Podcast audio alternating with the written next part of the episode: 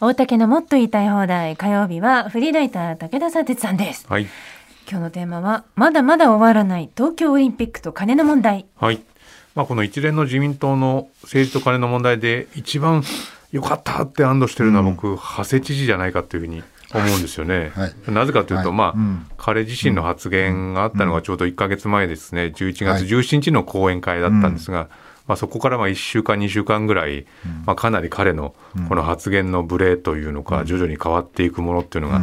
こう疑問視されたと。はい。だけどもまあ一気にこうその問題が出てきて、自民党の政治の金の問題出てきて、なんとなく報じられなくなったっていうのが、まあ、現状だと思うんあそうで。ですよね。IOC の委員に写真集をねそうそうそうそう配ったってあの長谷さんのね、まあ、その官房機密費で IOC 委員に20万円のアルバムを作って渡したと講演会でうっかり漏らしちゃった、うん。でそこではえ当時の安倍首相から必ず貸し取れと。金はいくらでもます官房機密費もあるからねというふうに言われたと。でその翌日に、えーもうこれは誤解を生じさせかねない発言ということで、全面的に撤回をすると、はい。別に誤解は生じようがないし事実誤認しようがないとか、まあ、心配かけたと言われても心配とかそういうんじゃないよという話になって、その後その彼のブログで思い出アルバム作戦というふうに書いてたってことがはい。分かったとか、まあ、いろんな無理が出てきたんですけども、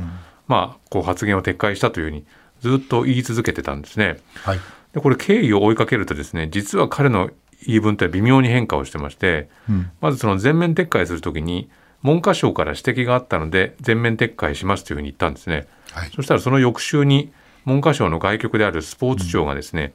いや撤回を促す指摘はしてないですよというふうに言ったと。うん。そしたらえー12月1日ですけれども長谷知事は、え私自身の判断で撤回をしたと、文科省からの指摘はなかったっていう非常にもうあの撤回のところでもん。大嘘ついちゃってたっていうことがバレまして。でこれだけじゃなくて、えー今月12日の県議会で、えーアルバム作成の発言についてですね、もう全面撤回したにもかかわらず、ちょっとだけ認める発言をしちゃってですね、うん。それがどういう発言だったかというと IOC 委員全員分用意する計画は立てていたけれども、党本部からそんな金はないと言われ断念したがアルバムを活用して IOC 委員と交流を深めることは必要との認識のもと数冊作成したっていうのを言ってるんですよね。はい。あ全面撤回してなかったっけっていう話がまず出てくるわけですけど、でこのブログに思い出アルバムって書かれてましたけどっていうふうにこう議会で問われると、お近づきになるような仕掛けが必要と考えてアルバム作戦実行したことは事実だと、うん。ちょっとびっくりしましたけど写真1枚2万円から2万5千円ぐらいこう使用料がいるというふうに聞いて、IOC の倫理規定からしてそんなものをプレゼントするわけにいかないと、なので手持ちの参考資料にしたというふうに言ってる、まあ、少し少しだけ作ったってことを言ってるわけですけどはい。でも改めてその講演会で発言した時の発言を確認してみると、うん。100人余りの IOC 委員に対してそれぞれの選手時代などの写真をまとめた1冊20枚のアルバムを全員分作ってそれを持って世界中に回ったっていうふうに言ってるんですよね。だかはらこれも整理すると最初は官房機密費でそれぞれの選手のために作ったと言って、んその後一切作ってないっていうふうに言って、んその後で、えー自民党の金でちょっと作ったっていうふうに言ってるんで、あ。はい。まあなんか、まあ、どこかで嘘は2回ぐらいついてるわけですけど、はい。まあ、こういうことをこれぐらい簡単に嘘つく人ってことは、おそらく最初にゲロってしまったのが、まあ、本当なのではないかというふうに思ってしまうわけですけれども、はい。はい。でもこの官房機密費を使ったっていう発言って当然重いですし、まあ、消すことはできないので、まあ、これ表に出てない金の問題っていう意味では当然今の自民党の裏金問題とは遠くないことであるのでね、まあ、そのまま放置してはいけないというふうに思うんですけれども。であの先週ですねこの東京オリンピックの汚職事件であの高橋博之、えーはい。春之さん。あ春之さんごめんなさい。高橋春之元理事の初公判というのが開かれて、えー高橋元理事はあくまでもこれはビジネスだと。賄賂ではないというふうに言って無罪主張したんですね。はい。あのまあ、この理理事をやる場合というのは、まあ、みなし公務員に該当するっていうことで、まあ、それを当然もう最初から認識していただろうっていう前提に今問われてるわけですけどいやそれは、まあ、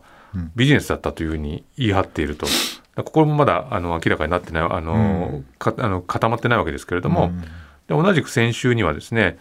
あの初めてこの談合事件で判決というのが言い渡されてましてそれが組織委員会の元次長の森康夫被告に対して東京地方裁判所が懲役2年執行猶予4年を言い渡していると、まあ、この人はあのテスト大会の入札とかですね、まあ、本大会の運営業務などを対象にこう不正な受注業務を行ったということで、うん。まあ、独占禁止法の罪に問われてたんですけどもあるいはですねこの五輪関係の裁判では、まあ、電通の名前よく出てきましたけれども電通側はこれまでの裁判でこのテスト大会の計画立案業務については起訴された内容を認めてるんだけれども、うん。2回目の裁判ではこの本大会の運営業務などについてはこれ談合で不当に利益を得る目的はなかったというふうに言ってですね、まあ、争う姿勢も見せてるんですね。ということはこの五輪関係のまあ汚職事件談合事件の裁判というのもこれまだまだ全然こうクリアになっていない双方の主張がぶつかり合っているままなんですね。で昨日あの JOC 日本オリンピック委員会が都内で理事会を開いてですね、まあ、その東京オリンピックは2038年まではい。招致が困難になっているということが決まりましたので、まあ、今日その札幌で開かれる意見交換会の場で招致活動の停止というのをまあ提案するらしいんですね。うん。まあ、国民からの支持が伸び悩んでるっていうのが理由らしいんですが、まあ、要するにこれは東京オリンピックの金の問題から始まる、まあ、不信が大きいわけですけれども、まあ、この長谷知事の発言そして、まあ、裁判の行方っていうのを考えると、まあ、今ねその自民党の派閥で起きている政治と金だけじゃなくてこのもうここ何年間僕らはずっとなんか振り回されてきた政治と五輪と金っていう問題も、まあ、実はまだまだ問題を抱えてるってことに注視しないといけないですよね。なるほど。うん、IOC も含めてだよね。そうですよねうん向こうも結構いろんなこと要求したりしてたからね。うんうんまあさっきのあの学術会議のニュースじゃないですけど、んなんかこう時間が経った後にちょっと横にずらすようなことで終わらせようとするんでね、はい。うんそれはやっぱりあってはいかんと思いますね。はい以。上大竹のもっと言いたい放題でした佐哲さん2時の時報までご一緒しますはい